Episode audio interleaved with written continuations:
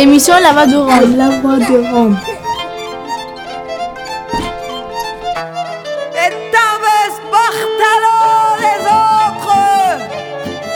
Glace Romano, puis fréquence Paris pluriel, pour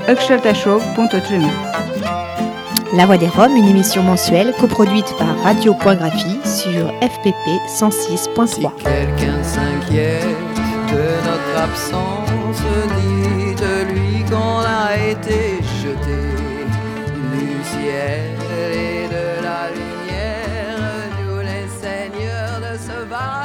Bonjour à tous et à toutes, bienvenue pour la deuxième émission mensuelle La Voix des Roms sur FPP, fréquence Paris pluriel 106.3.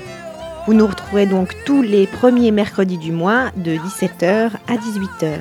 L'émission d'aujourd'hui est présentée par l'équipe de La Voix des Roms. Pierre, Saïmir, Maïsoun, Mitko, Hayanina. Roma Amen Chibistras, Une première partie d'émission sera consacrée aux actualités en bilingue romani-français. Puis nous aurons une pause musicale et enfin nous terminerons sur un entretien avec Nuka Maximoff, conteuse d'Igan comme elle se dit, la fille de Matteo Maximoff, auteur rome francophone, le premier auteur rome francophone. Mais tout de suite, Pierre, les actualités. À Saint-Giron, une petite ville de 600 000 habitants du département de l'Ariège, en bas des montagnes des Pyrénées, tout près de la frontière espagnole, un groupe de familles manouches qui résident dans des caravanes sur la commune depuis plusieurs générations est en conflit avec la municipalité socialiste. Les familles manouches ont quitté un lieu où elles étaient installées derrière la gare près du centre-ville, quand la mairie a menacé de leur couper l'eau et l'électricité. Elles ont été alors forcées de retourner sur l'aire d'accueil pour les gens du voyage du pont au rat, qu'elles ne voulaient plus habiter à cause de l'insalubrité. Elles sont retrouvées alors à 27 familles sur ce site dangereux qui était prévu pour 10. Avant de devenir une aire d'accueil, ce site accueillait les chiens de la Société protectrice des animaux. Or, la direction du centre avait décidé de déménager le centre de ce site car les conditions sanitaires étaient dangereuses pour les bêtes. L'une des familles a refusé de quitter le site derrière la gare. Or, la mairie, autour de la mi-mars, a mis à exécution sa menace et a coupé l'eau et l'électricité. Dans cette famille, une dame vit avec un appareil respiratoire et un vieil homme est suivi régulièrement par une infirmière car il vient d'être opéré. C'est l'infirmière qui a prévenu nos amis de l'association ALEM, Habitat, Logement éphémère et mobile, que nous avons contacté et qui a décidé avec l'ensemble des familles manouches déplacées de se réinstaller derrière la gare ce jeudi 25 avril jusqu'à ce que la mairie mette à disposition des terrains familiaux où tous ces résidents pourront vivre dignement sur leur commune à nouveau.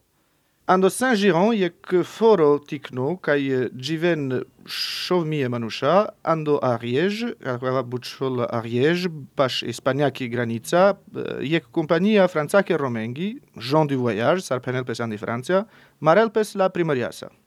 Cadala Roma, on corcure a caren pes manush, Беше андакавафоро де Шелберш. Он беше наспалал игара, но и примарија даравдален к качинел ленге опај та илуминат. Ај, сас те джантар е танестар ај те иранен пе ко плацом аменажоме, ер дакјој пур ле ду војаж, кај беше сас англал.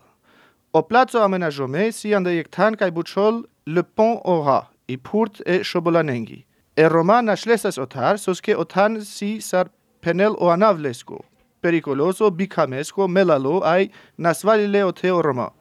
Бешенас од те бишта ефта фамили, та кана отан и си кердо нумај дешенге. o Te Avel о плацо Amenejome, Ando Tan кодова сас ек центро е хасарде джукленге. Но патроно е ле центроско, чимукла о джукелат те ачон котан, соске сас периколосо ле джукленго сас маске. Mashkari Компания Романи ек фамилия Чителярда катаротан палалигара, ат шиликоте. Но и примария ко Машкар Лечонеско Марс чиндаленге опай та илумина. Машкарленде сас ек пуринас вали, та ек пуро кай иклило катар оспитало, кай кердасас операция та чинделеске оте опунру. Кере авелас лесте ек инфермиера сар конкурко телел сама лестар. Акая инфермиера мотодасас и ситуация еке асоциацияке кай керен бути амаре амала ай бучол – Halem e asociația cădaia, Քետանես լենցար ի կոմպանիա ռոմանի գելետար կոտար օ պոն օհա կտար օ իփուրտ լե շոբոլանյանքի այդ շուտե պե պարպալեմ փոթան պալալ իգարա on shinde pengigodi te achen kote gjikana i primaria të delen jek normalo tan kaj të beshen pumare familjencar ando foro lengo mashkar legazhe. Amen bichalas lenge but sa stipen tajzor të arasen kaj mangen vonë. Jeudi 4 avril, les responsables des cultes catholiques, protestants, orthodoxes, israélites, musulmans et bouddhistes de France ont déclaré dans un communiqué à la sortie de la conférence des responsables de culte, je cite, La situation faite aux Roms dans notre pays alarme particulièrement les responsables des différents cultes en France. Depuis quelques semaines, des expulsions massives sont mises en œuvre. Lyon, Lille, Rissorangis, y compris pendant la période de trêve hivernale indique le communiqué, reconnaissant qu'elle donne parfois le sentiment d'une chasse à l'homme injustifiée qui bafoue les droits de l'homme et renforce en eux le sentiment d'être rejeté de tous. Comme responsable de culte en France, nous voulons rappeler la dignité et le respect qui est dû à chaque personne, quelle que soit son origine et sa situation, la nécessité pour les pouvoirs publics, dont nous savons la difficulté de la tâche, d'un travail en lien avec les associations qui sont force de proposition pour la scolarisation des enfants, l'accès au logement, la mise à l'abri des plus fragiles et la recherche d'emploi avant d'appeler les croyants des différents cultes à exprimer leur fraternité de manière sincère et concrète. Po 7 aprilie, o barera shaia katarsao religie di Franța, da sicani, horahani, ai giuticani, kerde e ketani declarația. Ake varesave dume lender.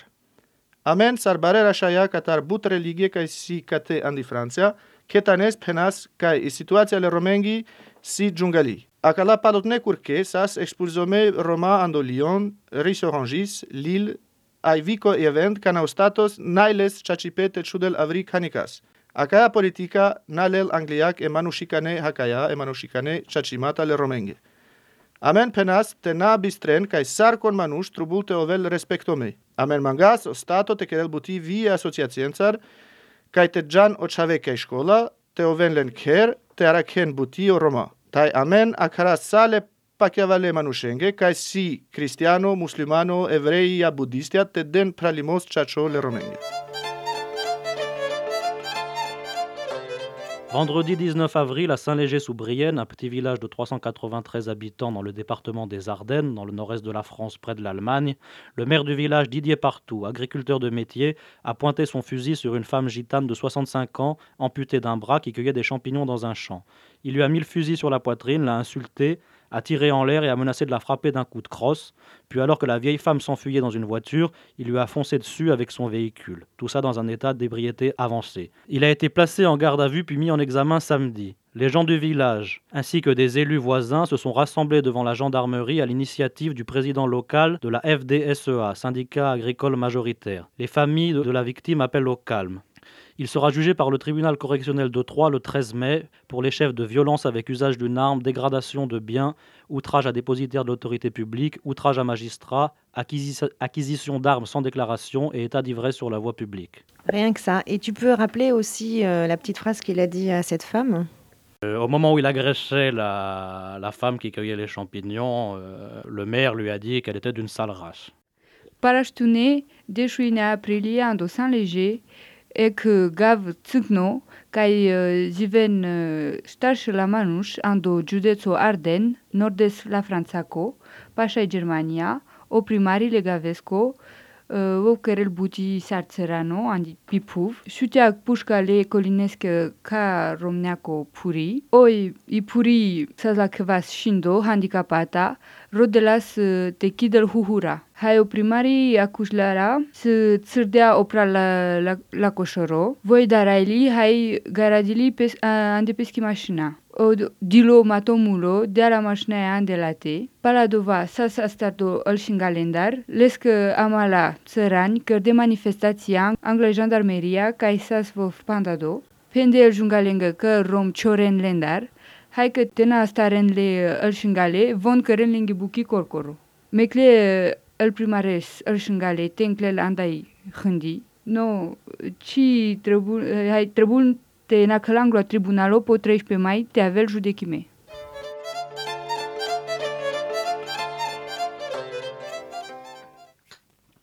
À Kalamata, une ville de 60 000 habitants du sud du Péloponnèse en Grèce, au bord de la mer, le 8 avril dernier, jour de la journée mondiale du peuple rome, un groupe de Roms a conduit à l'hôpital un jeune de 22 ans qui avait été blessé lors d'une attaque raciste. Or, ce jour-là, les militants fascistes du parti nazi Aube Dorée menaient une sordide opération dans l'hôpital de la ville. Ils contrôlaient qu'aucune infirmière étrangère n'était employée dans cet hôpital. Lorsque les Roms sont tombés sur les fascistes qu'ils tenaient pour responsables de l'attaque contre leur ami, la tension est montée et il a fallu que la police intervienne rapidement pour éviter un affrontement. Quelques jours avant, un groupe de Roms de la ville de Komotini, dans le nord du pays, avait adressé depuis la salle Le Dragon Noir, où ils s'entraînent au combat dans leur quartier, un message vidéo sur YouTube aux militants d'Aube Dorée, les prévenant que la communauté ne cédait pas à la peur et qu'elle s'organisait pour se défendre en groupe contre les attaques racistes menées par les fascistes contre des individus isolés. La voix des Roms tient la passivité des responsables politiques nationaux et européens, pour ne pas dire plus, comme l'une des causes non négligeables de l'intensification de ces violences civiles. Ando Kalamata je kforo kaj bešena šovardež mijeđene, ando Poloponez ki Grecia, paši derjav o fašistja marde e keterne romes, bišta duje beršengo po 8 aprilo, kai si o romano dives andasa e lumea. O Roma le gardeles hospitalo. Ando dova momento, aver fascistia catare partia sumna cuni javin, Cherența sa în spitale e că jungali operazia rodenas othe avrutne infermerienta doctorente ciudenlen avrie butiatar. Cana diclelen o Roma, lie lendar, che on mardesas romes. Saste maren pelenza no o shingalia vile sig ta dinelen avri savoren tena kerdiol scandalo. Nishte divesa Angle, jek grupo Romengo ando foro comotini, andari u prudni Grecia, bichaldesas jek video mesajo le fascistenge, katar jek sala kai Roma kerena boxo.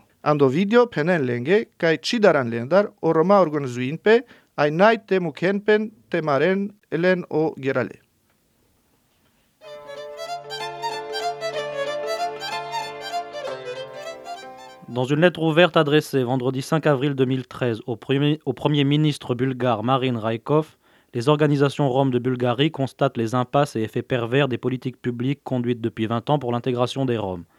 Les organisations constatent que la situation sociale s'est aggravée et que l'apparent volontarisme d'État en direction des Roms les fait illusoirement apparaître auprès de la majorité comme des privilégiés, augmentant ainsi la haine à leur égard.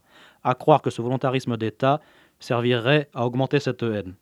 Plus grave, les associations constatent que les discours racistes provenant des responsables politiques se sont intensifiés sans qu'ils ne soient jamais condamnés par la Commission de surveillance des discriminations ou le Conseil national des questions ethniques et d'intégration mis en place dans le cadre des dites politiques publiques. Ainsi, elles appellent le gouvernement à faire en sorte que les commissions entament des condamnations politiques et juridiques à chaque discours raciste. Elles rappellent qu'il n'est pas question de mettre en place une politique spécifique en direction des Roms, mais de garantir simplement aux Roms le même droit que tous les autres citoyens. Elle propose enfin de restructurer et réorganiser toute la stratégie nationale pour l'intégration des Roms pour la période 2012-2020. Elle regrette et s'étonne qu'aucun Rome n'ait jamais été invité jusqu'à présent à participer aux réflexions concernant la mise en place de cette stratégie, quand des milliers de Roms sont formés, compétents, expérimentés et disponibles pour cette tâche. La lettre est signée par 12 représentants de 12 associations roms bulgares, parmi lesquelles nous citerons World Without Borders de Stara Zagora et Amalipe de Veliko Ternovo. L'organizație România din Bulgaria bichaldek putardolil le cemesco premereusko. Ando cadolil on penen că politica cemeschi n-a de rezultato sutrăbul, n-a căreli situația ale romenghi mai nasul. Barilo ciorimos romengo, hai acana gaje dican că o guverno sile politica specială romenghi mai but acușenele romen, star pachean că o roma sile mai but drepturi. Canavon se bisterde, so se dilimos.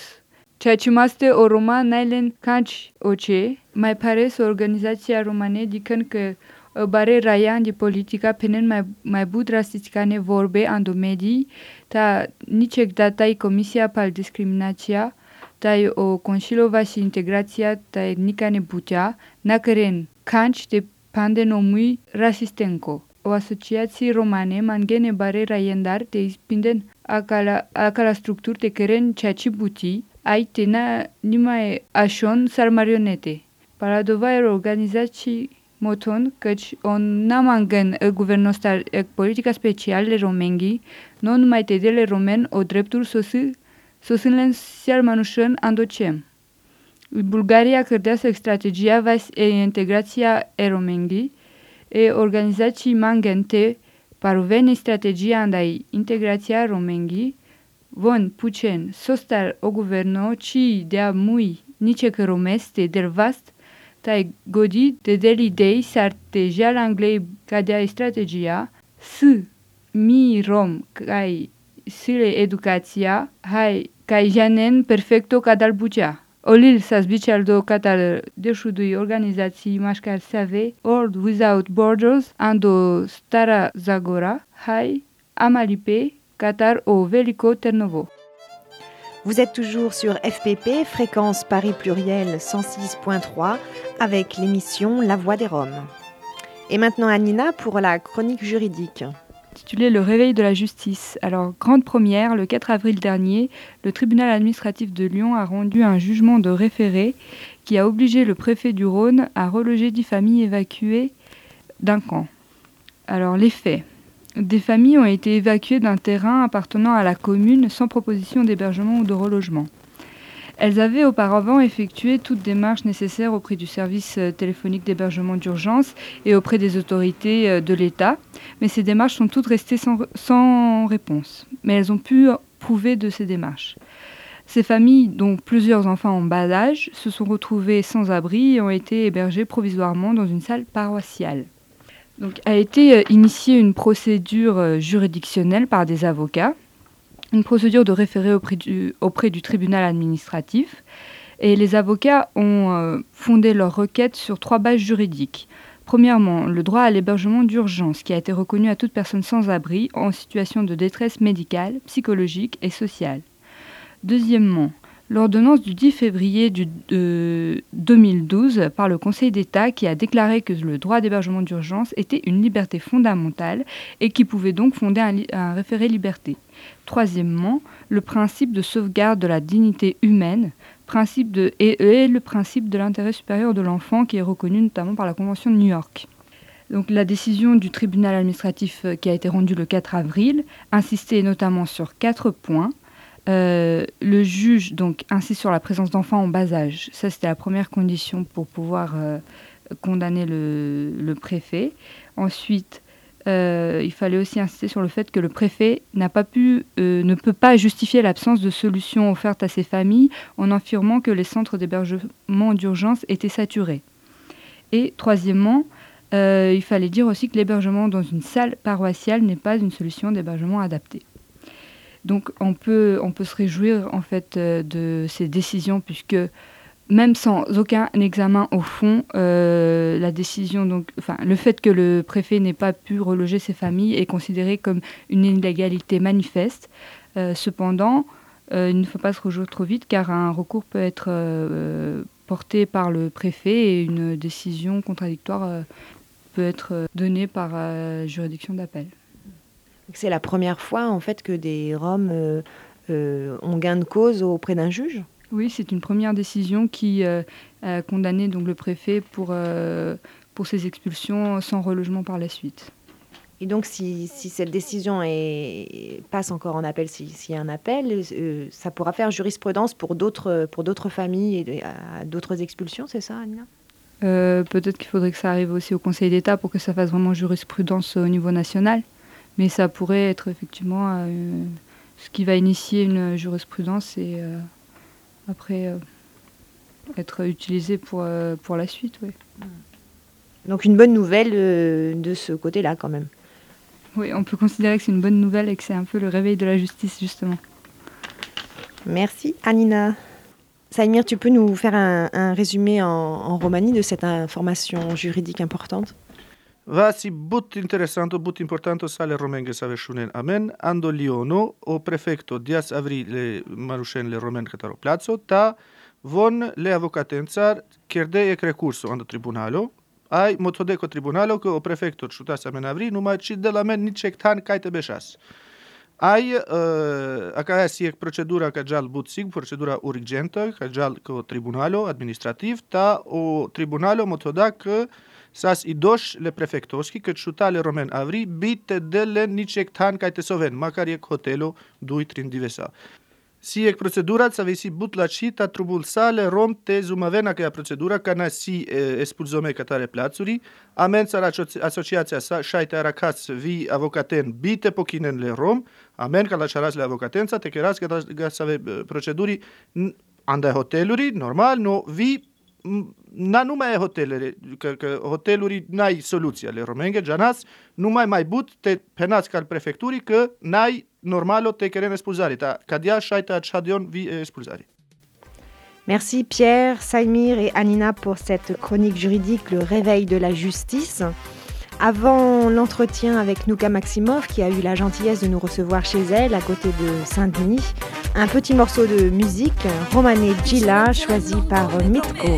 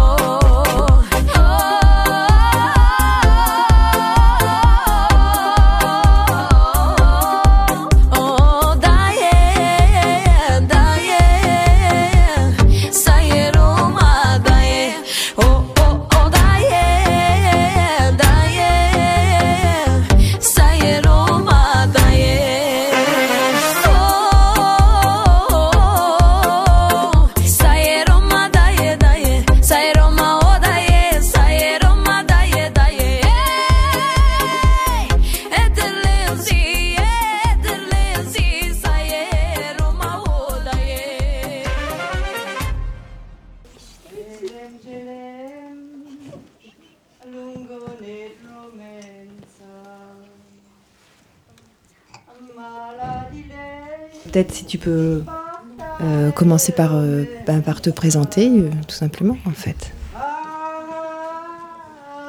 Ouais, bonjour. Je m'appelle Nuka Maximov et je suis conteuse. Et je compte tout particulièrement des contes de tziganes. Alors j'emploie le mot de cigane, qui peut être quelquefois controversé, mais je continue à employer ce mot parce que euh, depuis le XVe siècle en France, c'est sous ce nom-là qu'on connaît ces populations, sous le mot de tzigane, les autres, les autres noms, romanichel, etc., étant plutôt péjoratifs.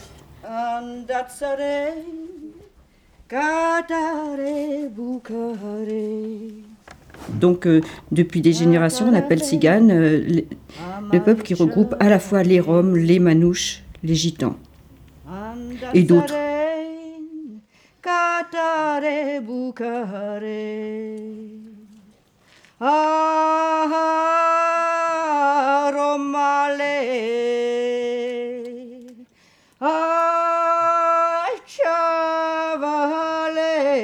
Maintenant, je sais que euh, il est, il est convenu depuis quelques années d'appeler tout le monde Rome. Cigane, Rome, Gitan, Manouche. Qui sont-ils? D'où viennent-ils? Ils vivaient tranquilles, paisibles, quelque part dans le nord-ouest de l'Inde. Ils étaient dans des villages, ils circulaient sur les routes, ils euh, fabriquaient des choses en métaux, ils étaient chaudronniers, forgerons, certains même faisaient des bijoux. D'autres fabriquaient des objets en bois, des paniers d'osier qu'ils allaient vendre dans les villages. Mais la plupart d'entre eux étaient surtout des musiciens, des danseurs, des artistes. Donc je suis conteuse, je me dis conteuse de tzigane. Euh, conteuse, pas conteuse de métier, j'ai fait aucune formation, j'ai jamais eu de plan de carrière, j'ai jamais vraiment décidé d'être conteuse, c'est simplement les circonstances qui m'ont amenée à devenir, disons, raconteuse d'histoire.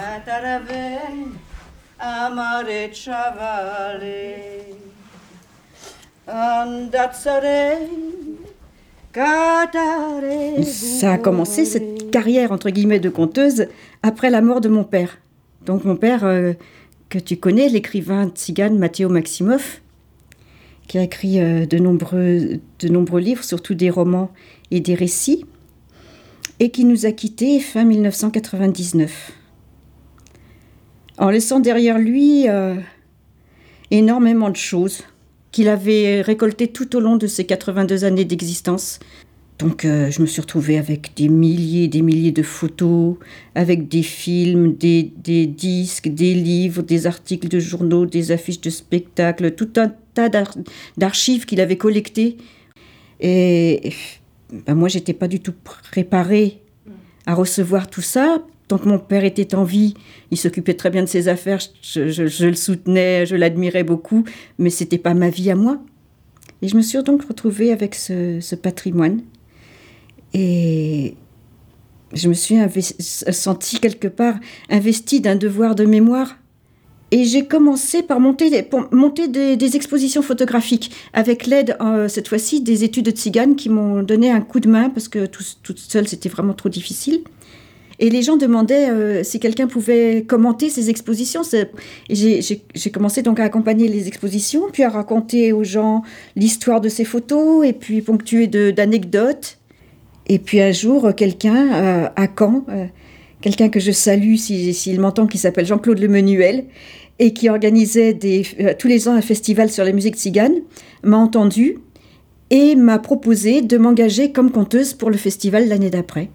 Et c'est comme ça que j'ai fait mes premiers pas de, conteuse. Et depuis, eh ben, peu à peu, c'était euh, au début en dilettante et puis c'est devenu mon activité principale. La plupart de- des contes que je raconte sont, ici de, de recueils. Il y en a quelques-uns que j'ai trouvés aussi dans les livres de mon père, puisqu'il a écrit aussi des, des petites histoires, des nouvelles, des contes. Il y a un spectacle que j'appelle Le peuple de la nuit, histoire épouvantable des Roms. Et ça, je l'ai tiré euh, d'un- un livre de mon père qui s'appelle La poupée de Maméliga, qui est un recueil de nouvelles euh, fantastico-macabres. Ce sont les histoires que les Roms se racontent le soir aux veillées mortuaires. Et c'est euh, voilà, c'est des histoires euh, de revenants, de moulots qui, qui, res- qui ressort de la tombe pour venir un petit peu embêter les, les, vivants, euh, des histoires qui font peur la nuit, quoi. Voilà. Qui est curieux. Alors, je ne sais pas si ça- comment ça se passe dans les autres populations, mais chez les Roms, a, a- a priori, on raconte pas les histoires aux enfants. Les contes sont pas faits pour les enfants, c'est c'est Oui. des contes pour adultes. Oui, c'est important ça. Bon, ça fait pas grande différence parce que de toute façon, les enfants, ils vivent avec les adultes. Les, les les enfants en Rome ne vivent pas dans un monde d'enfants. Ils vivent, la même vie que les adultes. Quand les adultes veillent jusqu'à 2 heures du matin, les, enfants veillent avec eux. On ne rassemble pas des enfants comme on le fait euh, chez, les, Français, par exemple, de les mettre dans, un- dans un- une bibliothèque ou autre pour leur dire euh, là, on va vous raconter des histoires. Les histoires, elles circulent et puis il n'y a pas. Il y a pas, on dit pas, on va faire euh, un moment de, conte. Les histoires, elles circulent, elles arrivent quelquefois à des moments tout à fait inattendus. Les historiens et les tziganologues, c'est un drôle de nom, ça, tziganologue. hein. Vous savez ce que c'est un tziganologue Quelqu'un qui sait ce que c'est un tziganologue Un tziganologue, c'est quelqu'un qui, passe toute sa vie à rechercher justement qui sont les Roms, d'où ils viennent, par où ils sont passés, depuis quand on les connaît, quels sont leurs noms, tout ça, tout ça. Il y a des gens qui sont payés pour ça. Les historiens et les tziganologues, donc, euh, disent qu'ils auraient quitté le nord-ouest de l'Inde il y a environ 1000 ans, entre le 9e et le 10e, le 10e siècle. 1000 ans. 1000 ans. Ça fait beaucoup, 1000 ans. Mais moi, moi qui ne suis bah, ni historienne, ni tziganologue, moi qui ne suis que tzigane, je me suis posé la question, parce que je me pose beaucoup de questions, moi, depuis toujours. Je dis, ils ont quitté l'Inde il y a environ 1000 ans. Mais avant ça, ils existaient quand même. Ils ne sont pas apparus par miracle. Où est-ce qu'ils étaient avant? D'où est-ce qu'ils viennent vraiment? Alors, j'ai fermé mes yeux. Et là, je suis remontée dans le temps. Loin, loin, très loin, encore plus loin. C'est euh, assez étrange. Euh, beaucoup de gens l'ont constaté. Les gens sont un peu fascinés par les tziganes. Alors, euh, les tziganes, je- ils savent pas trop ce que c'est. Ils ont des tas, les gens viennent me voir en me disant on a des tas de souvenirs quand les, quand les bohémiens venaient dans, leur- dans nos villages avec leurs roulottes et qu'ils faisaient des spectacles et qu'ils vendaient des paniers et, que les femmes disaient la bonne aventure ou que, ou que des petits cirques venaient se monter à droite à, droite, à gauche. Donc ils sont restés sur ce, sur ce souvenir, ces images d'épinal un petit peu. Et par contre, quand on leur parle des Roms actuellement, euh, la plupart des gens leur disent Oh là là, nous parlez pas des Roms, on veut surtout pas entendre parler de ces gens-là, sans se rendre compte que ce sont les mêmes. Ce sont les mêmes personnes, simplement les époques ont, changé. Alors, dans le temps, on les, traitait de voleurs de poules. Maintenant, on, dit qu'ils dévalisent les gens et qu'ils détroussent les gens euh, dans les rues, dans les gares, etc. et, qu'ils commettent des, méfaits. Mais ce sont les, mêmes gens. Quand euh, les, premiers tziganes sont apparus en, France vers les années 1500 et quelques, à l'époque de, de Jeanne d'Arc, hein, c'était, ils sont pas là depuis hier, ils sont pas arrivés là nous envahir euh, au- XXe siècle après la chute du mur de Berlin. Non, non, ils étaient là déjà depuis 1500 et quelques. Les gens sont à la fois fascinés par une espèce de, fantasme, de mirage qu'ils ont, et à la fois il y a un rejet de ce que les, les, les, les tziganes ou les roms sont, sont devenus. Alors il y a le conte, et puis il y a les, histoires, et puis il y a l'histoire avec un grand H qui vient un petit peu se, se mêler à tout ça. Et l'histoire avec, euh, l'histoire avec un grand H, que, euh, euh, par rapport à Montreuil, par exemple, puisqu'on est là-dedans aujourd'hui, euh, qu'est-ce que tu en connais? Alors moi je connais Montreuil parce que j'y suis née. Euh, j'ai vécu euh, avec la famille de mon père à Montreuil, euh, un petit peu au-dessus de la mairie en montant sur Rony vers le, vers le cimetière de Montreuil, dans ce qu'on appelait dans le temps les murs à pêche, dont certains existent encore. Enfin là où j'ai, vécu moi, ceux-là ont été rasés, ont été remplacés par des immeubles neufs. Mais j'ai vécu là. Euh, la famille de mon père s'est installée à Montreuil, je crois, juste après la guerre, vers, vers 1945 en, en gros. Et quand je dis la famille de, de mon père, c'est la famille Maximoff, euh, qui à Montreuil comptait euh, déjà euh, je sais pas, entre 100 et 200 personnes, je sais pas exactement. Et puis toutes les familles satellites autour, il y avait les, Sotnikov, Koudakov, Zotov, Koutarinsky, Quick, enfin tous les, tous les des Roms qui venaient de Russie. Ils venaient de Russie, ils avaient quitté la Russie bah, à peu près à l'époque de la montée du bolchevisme. Ils ont été là, comme toujours, en cas de conflit, ils ont été pris comme bouc émissaires, ils ont été persécutés. Et ils sont, euh, il y avait, ça correspondait aussi à la Première Guerre mondiale, période de grands troubles en Europe, beaucoup, beaucoup de, déplacements de population. Et donc les, les Roms de Russie, beaucoup d'entre eux ont quitté la Russie pour venir, pour se diriger vers l'Ouest. Certains même sont allés dans la famille Maximov, il y en a qui sont allés jusqu'aux États-Unis. Et donc la famille de mon père est arrivée euh, de Russie. Alors avant, euh, pour parler d'histoire, euh, ils n'étaient pas en Russie depuis très longtemps. Ils étaient en Russie depuis les années 1860 à peu près, à l'époque de l'abolition de l'esclavage, puisqu'ils avaient quitté la Roumanie à l'époque de l'abolition de l'esclavage, puisque les, les Roms, tu le sais, ils ont été euh, tenus en esclavage pendant 500 ans en, en Roumanie. Et puis, euh, enfin, je ne sais pas exactement géographiquement, ça change tellement les frontières, mais enfin bon, dans ce qu'on dans, dans, dans, dans ce qu'on a, il y avait quoi? Il y a la, la Valaquie, la Moldavie, enfin dans ces régions-là. Et donc, à la, quand il y a eu la- l'abolition de l'esclavage, beaucoup de, de, de Roms euh, de Roumanie qui étaient esclaves ont, ont pris le chemin de la Russie, d'autres pays aussi, mais de la Russie aussi parce que ça leur semblait être un Eldorado, un endroit où ils pourraient euh, s'installer, vivre décemment, euh, etc. Donc voilà pourquoi, pourquoi euh, Maximov, ce nom de Maximov, parce que c'est un nom russe, ils ont été obligés de prendre des noms quand ils sont arrivés en, en Russie, parce qu'avant ils n'avaient pas de nom, c'était des esclaves, c'était des, c'était des lots à vendre euh, sur les marchés, mais c'était, c'était des bêtes de somme, mais c'était pas, ils, ils n'avaient pas de nom. Voilà pourquoi je m'appelle Maximov maintenant.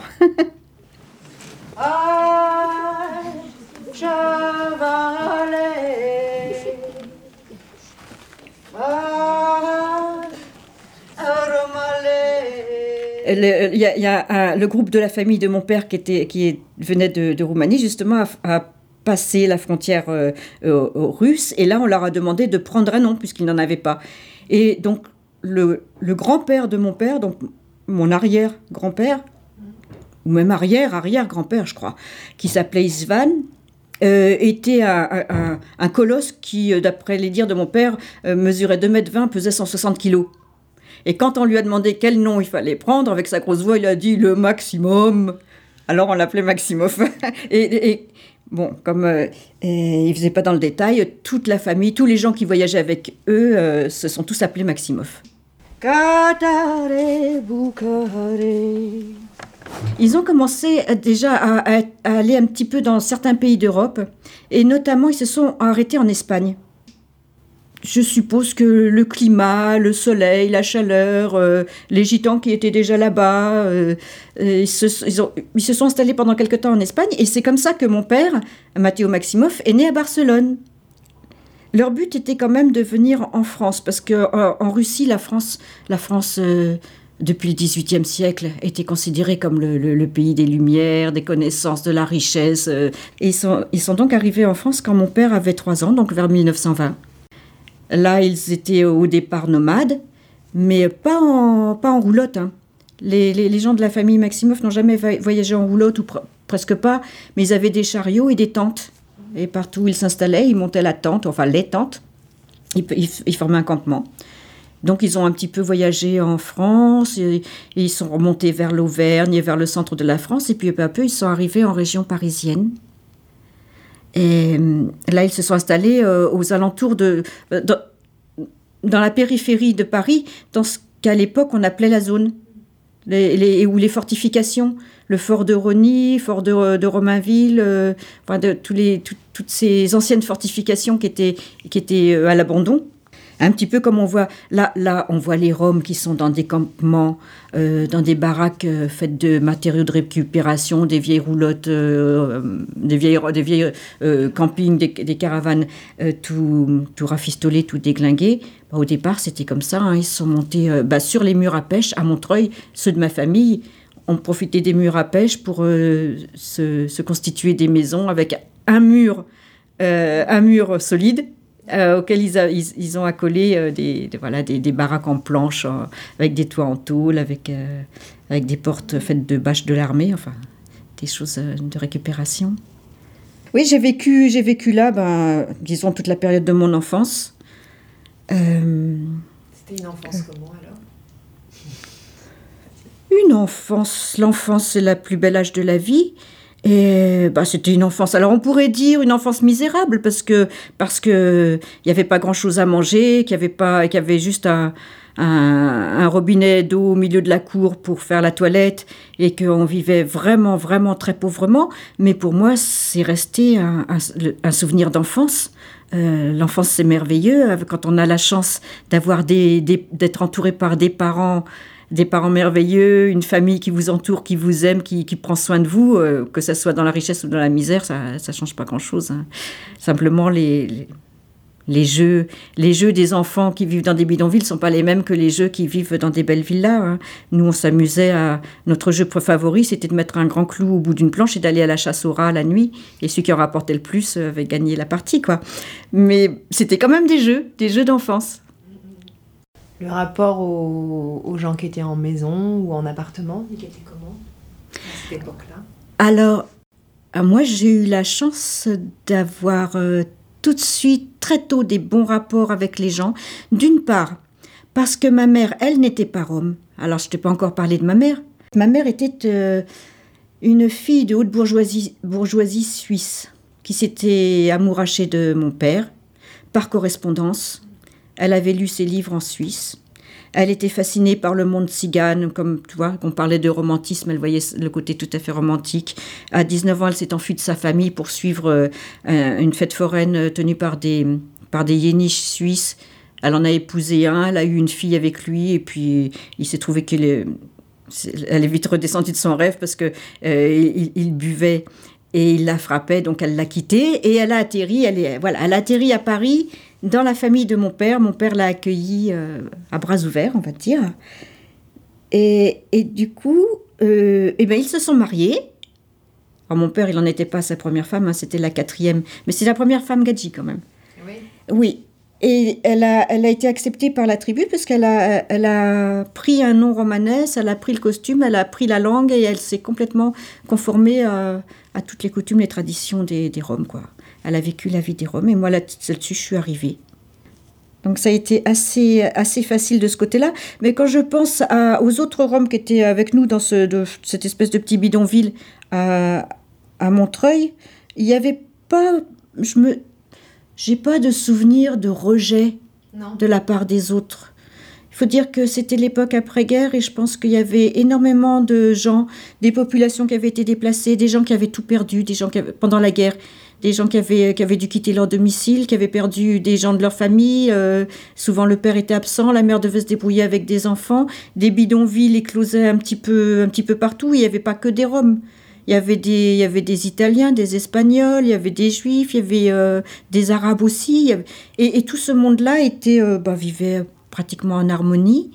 Et comme en plus, d'après ce que, ce que j'ai entendu dire, à l'époque, on reconstruisait la France, il y avait beaucoup de travail. Il y avait du travail pratiquement pour tout le monde. Donc, euh, il n'y avait pas cette concurrence euh, acharnée pour euh, trouver le moins de petits boulots sous-payés. Euh, ceux qui savaient travailler, ceux qui avaient, bon, les Roms savaient faire les métiers de chaudronnier à cette époque-là, eh bien, on avait besoin de chaudronniers. Euh, ils, ils savaient faire aussi beaucoup de choses, et puis surtout les, les métiers aussi du, du, du commerce. euh, voilà, ils faisaient des. Ils n'étaient pas. euh, à, à cette époque-là, j'en ai jamais connu qui tendaient la main dans la rue. Et tous, tous arrivaient à travailler. Et puis, et puis la solidarité des Roms aidant, quand il y en a qui travaillaient pas, bon, c'est les autres qui, qui, qui aidaient la famille à survivre. Mais j'ai jamais connu de mendiants à cette époque-là. Du coup, donc au début, vous étiez dans ce, dans ce bidonville. Et après, justement, vous, êtes, vous en êtes parti, je crois. C'est ça? Oui, alors euh, voilà ce qui s'est passé. Euh, mes parents ont fait un petit héritage, c'est-à-dire que le père de ma mère est décédé. Celui qui était en Suisse, il était banquier, figure-toi. Et il était non seulement banquier, mais il était collecteur général des impôts du canton de Berne. Alors c'était un monsieur assez important, qui n'était pas d'une richesse euh, faramineuse, mais bon, quand même, quand je dis haute bourgeoisie, euh, c'était, il fréquentait que des, diplomates et, des, gens, euh, des gens comme ça. Et il est décédé en, laissant un petit héritage. Et ma mère a, a- aperçu sa part d'héritage, ce qui a permis à mes parents d'acheter, alors, un somptueux palais à Romainville, juste à côté de Montreuil. C'était euh, bah, ju- juste à la limite de Montreuil et de Romainville, euh, le boulevard euh, Édouard Branly. En fait, ce palais, c'était un- un- une espèce de chaleur en préfabriqué de 27 mètres carrés. Mais pour nous, c'était un palais. En, trois, trois pièces, une chambre pour les parents, une chambre pour les enfants et une cuisine au milieu. C'était quelque chose de fantastique. Bon, bien sûr, il y avait que l'eau, froide, il n'y avait pas d'eau chaude. Et puis les, toilettes, c'était une cabane dans le jardin. Et il y avait un jardin, c'était déjà bien. Alors pour nous, ça, a- un petit peu changé la vie. Alors, euh, au niveau du confort, par contre, mes parents étaient toujours aussi pauvres. euh, une fois le pavillon payé, parce que, on appelait ça le pavillon, ça, ça faisait chic. Et il restait plus de sous et bon, euh, pas trop de travail et c'était, la vie était quand même difficile. Mais euh, ça a quand même changé notre vie. Et puis, euh, mon père, lui, continuait toujours à fréquenter les Roms. Il allait tous les jours voir sa famille à Montreuil, hein, il ne pouvait pas s'en passer de sa famille. Quant à, nous, ma, ma mère a commencé à travailler même en usine, et puis ma sœur et moi, nous allions à l'école. Donc on fréquentait beaucoup plus les gadgets que, que les Roms, en fait. On allait voir les Roms, bon, euh, comme, on, va voir les, les parents le dimanche, quoi. Ou, euh, ou les jours où il y avait des fêtes, des mariages ou des choses comme ça. Pour moi, voilà, là, là, là, ma vie a commencé à basculer un petit peu, du, plus du côté gadget euh, que du côté Rome. Est-ce que tu as quand même des souvenirs justement de, de ces familles qui vivaient dans les bidonvilles? Le le bidonville, il a été rasé à un moment donné Tu- Les gens ont réussi à se trouver des, des logements ou comment ça Oui, s'est passé oui, tu oui, sais? Ils n'ont pas été expulsés. hein. Euh, ben, D'ailleurs, ils payaient un loyer. Ils étaient dans une cour qui, habitait, qui appartenait à un propriétaire particulier et qui louait cette cour euh, dans laquelle ils avaient installé leur, leur baraque. Seulement, bien sûr, euh, ça c'était dans les années 45-50, puis dans les années 60, ils ont commencé à, vouloir euh, plus, et ceux qui avaient suffisamment les moyens ont réussi à, louer des petits pavillons aux alentours. Ils sont, toujours restés dans la région de, Montreuil, mais avec euh, des meilleures conditions de vie, et peu à peu, les baraques de, ce petit bidonville ont été abandonnées, et le, le propriétaire a vendu son terrain pour, euh, pour construire des, des logements neufs, quoi. Et puis c'était une évolution, euh, ça a pris quelques années. Mais bon, je suis sûre que les Roms qui sont là, qui arrivent en ce moment, bien sûr, ils sont, ils sont nombreux, mais pas tant que ça. hein. Quand on, on parle de quoi euh, on, parle de, on parle de quoi là 10, 15 000 en France, en totalité? 10, 15 000, ça remplit même pas le, le, zénith. euh, c'est même pas le, le- même pas le quart du stade de France, quoi. C'est rien, c'est rien du tout. Euh, une petite goutte d'eau, alors tout le monde s'affole, tout le monde a peur de ces gens-là, mais moi je suis sûre qu'on les laisse là pendant 10, 15, 20 ans, bah, ils seront complètement intégrés comme, euh, comme, comme je vois maintenant les Roms qui sont arrivés dans ces années 20, pff, qui font partie du paysage et dont on ne parle jamais.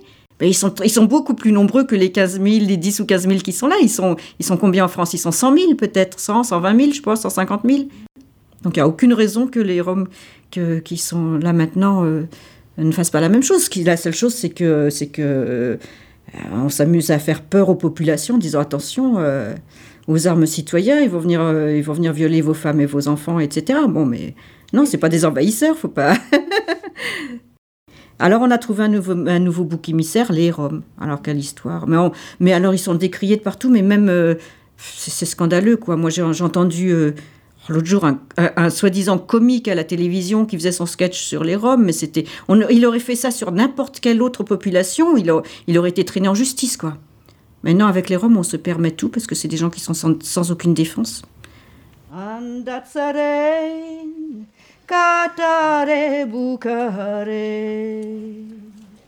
Romale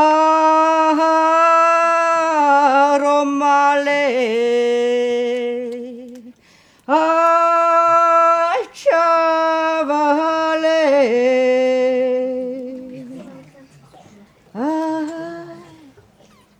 Romale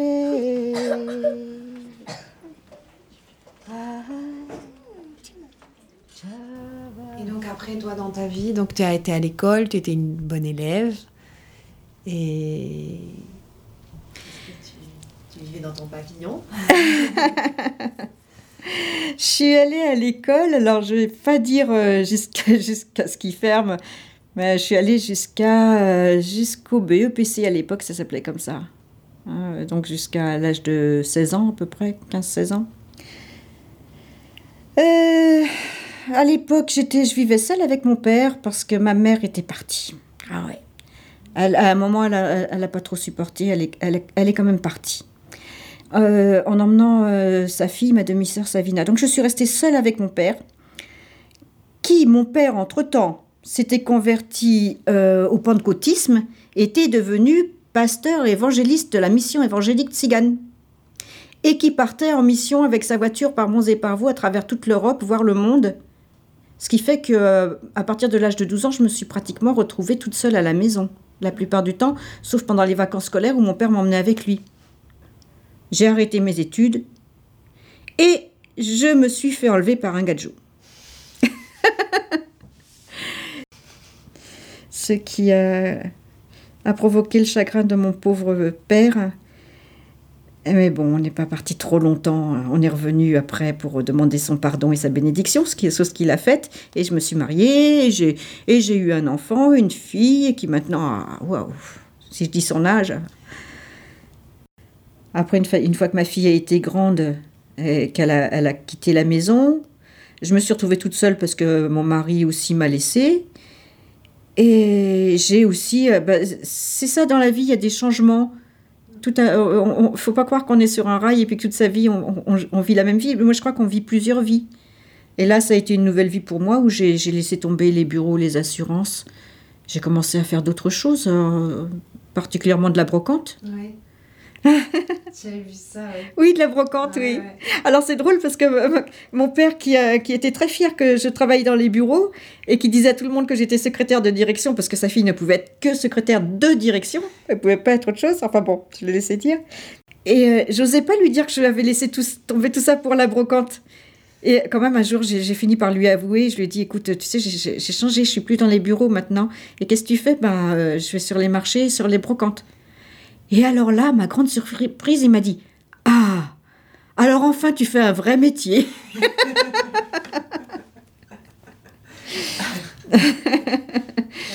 oui, c'était son, point de vue. Bon, j'ai fait, voilà, j'ai fait des, choses comme ça, tout en travaillant aussi un petit peu en, intérim à droite à gauche, euh, jusqu'à ce voilà, jusqu'à ce que je me lance dans les comptes. Mon père, qui était pasteur évangélique, partait partout sur les routes. Et quand je lui disais, mais pourquoi tu vas tel, ou tel endroit, il me, répondait inlassablement, je vais là où le Seigneur m'appelle. Alors moi, je vais pas là où le Seigneur m'appelle, mais je vais là où on me demande. Alors euh, oui, oui, oui, euh, en général, euh, il n'y a pas beaucoup de conteurs et de conteuses tziganes en France. hein. Alors quand les gens cherchent des contes tziganes, et ils tapent sur Internet, hein, ils ne regardent pas dans une boule de cristal. Trouve vite. Oui, si on, si on cherche une conteuse tzigane sur Internet, on a vite fait de tomber sur moi, oui. Donc euh, voilà, je je, je cherche pas à en faire un métier. J'ai j'ai jamais voulu en faire vraiment un métier, quoi. Je, je, j'ai envie que ça reste euh, amateur. Amateur, ça veut dire qu'on aime. Moi, j'aime raconter des histoires, voilà. Alors, je me fais payer quand même pour raconter des histoires parce qu'il faut que je vive, mais j'ai pas envie d'en faire un, vraiment un business.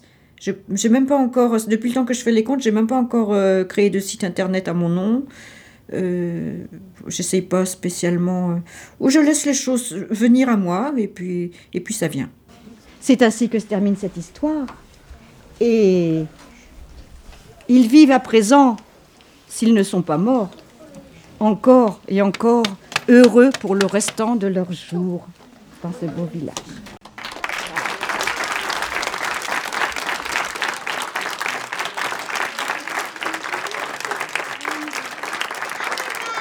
Je vous remercie. Je vous remercie. Toutes et tous. Merci les enfants, merci les grands, merci à vous de m'avoir écouté, d'être venus aussi nombreux. Je ne m'attendais pas à autant de monde. Et je ne peux que vous dire, Taven Bartalet, Jeanne Devlessa. Et si vous voulez, vous, pouvez, je vous invite à voir l'exposition des photos qui est en bas. Voilà, je remercie encore euh, Nouka Maximov de m'avoir reçu. Nous avons pu entendre dans ce documentaire euh, des extraits de ses contes qu'elle euh, racontait à la bibliothèque de Montreuil lors d'une exposition sur les Roms de Montreuil. Si vous voulez en savoir plus, euh, nous vous conseillons euh, dans la collection Autrement les Roms de Montreuil, un très joli livre qui raconte l'histoire des Roms installés à Montreuil depuis longtemps. Et nous avons aussi euh, Cœur de femme tzigane de Claire Ozias, où il y a une interview, un entretien avec Nouka Maximov, entre autres, et plein d'autres femmes roms. Ensuite, il y a aussi le livre de Roger Gartner, fait à partir des carnets de route de Matteo Maximov. Et enfin, tous les romans de Matteo Maximov euh, qui sont trouvables, euh, euh, certains notamment à la médiathèque de la FNASAT Jean du Voyage à Paris et dans toutes les bonnes bibliothèques. Quelqu'un s'inquiète de notre absence, dites-lui qu'on a été jeté. Lucienne On voulait rajouter une information qui euh, concerne notamment le nombreux feux sur euh, les places euh, en Ile-de-France. Et il y a notamment bah, le, terrain de la friche Marcel Dufriche, rue de Paris à Montreuil, dont on avait évoqué dans la première émission, qui a euh, subi un incendie, une dizaine de cabanes brûlées, euh, des personnes euh, sans ressources, encore plus démunies qu'avant. La plupart sont repartis en Roumanie effrayés. Il y a une enquête en cours. Mais Saïmir, il y a aussi eu d'autres incendies dans la région. Est-ce que tu peux nous, nous en parler un petit peu? Oui, c'est, on, voit actuellement une intensification des incendies, parfois deux par jour. Le, jour où il y a eu l'incendie à Montreuil dont, tu parles, il y a eu aussi un autre incendie à Stein. Euh, il y a eu un incendie à Ivry, à Bobigny à deux reprises. euh, et puis euh, le, le- le 25 avril, encore un autre incendie à Bobigny. Ce- cette multiplication est inquiétante parce que des incendies accidentels à ce rythme-là, ça fait quand même un peu étrange. Euh, puis il y a aussi- un bruit qui, court euh, depuis quelques semaines euh, sur différents terrains, en, en Ile-de-France notamment, où des gens ont peur, les Roms ont peur. Il y a un bruit qui circule comme quoi une mafia serait en train de circuler, de, racketter, voire de faire des exactions, euh, des violences physiques sur des personnes euh, avec des, armes, etc. C'est juste un bruit. Et euh, rien n'a été vraiment vérifié à, ce jour. Et les incendies massifs, comme ça, ça intervient juste après. Donc on se pose des questions s'il n'y a pas un lien entre les deux. Oui, parce que moi je suis donc allée sur la friche. Effectivement, on m'a parlé de, de- de- gens qui étaient apeurés parce qu'ils avaient reçu des menaces, des menaces qui venaient de personnes de l'Est. Eh bien, euh, personne ne m'a dit à ce jour euh, j'ai été menacé. Personne ne m'a dit à ce jour j'ai vu la personne qui est venue ici nous menacer, ou nous faire ceci, ou nous faire cela. En revanche, tout le monde parle de euh, ce groupe de, mafieux qui, euh, qui, qui se livrerait à ce genre d'action. On parle d'un certain Grasso, qui ça veut dire le, gros, euh, personnage, personnage de fiction que personne n'a vu. On se demande d'où vient ce bruit, mais on se demande surtout à qui profite le crime, à qui profite ce bruit qui, qui court et cette peur qui s'installe et qui pousse certaines familles à partir de France. Euh, donc les incendies en Roumanie. Non, tu dis Grasso, c'est moi. Ashundion but zvonuri pe placuri sale rom daran că si ec mafia, si Roma, mafioții să aveven pe placuri ta cinde, romnien, chaven, ai cioren lendar love. Uh, Giades sa le rom moton cada la vorbi, no na iec lendar te, mo, te penel ake me janav a sa kudava so motol pe ondilo mande po placo avilo varekon ta kerda kadava kadova. Nai kanch chacho numa pe ana palodne divesa sas but uh, iaga ca sas șutine pe, pe plațuri, but plațuri line iag, ci jaras castar, sostar, uh, le rom s- but beșen ratiasa te dichen te te na aven caec problema, mișto si te keren ca ca paza sor keren, numa te na daran uh,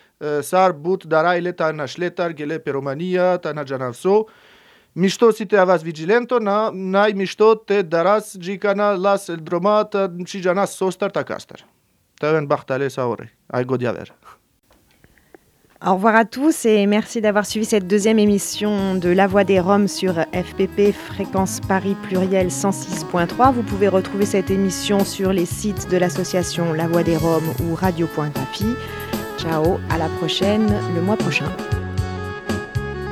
Šajtešunen, aka emisija vi po Kuibo e asociația cu La Voix de Rome, ai cu uh, punct graphie. Au revoir, merci, à bientôt. Au revoir, à bientôt. Au revoir, bientôt. Romasina. Amen, Chibistras. Namekas. Ajukerenamen.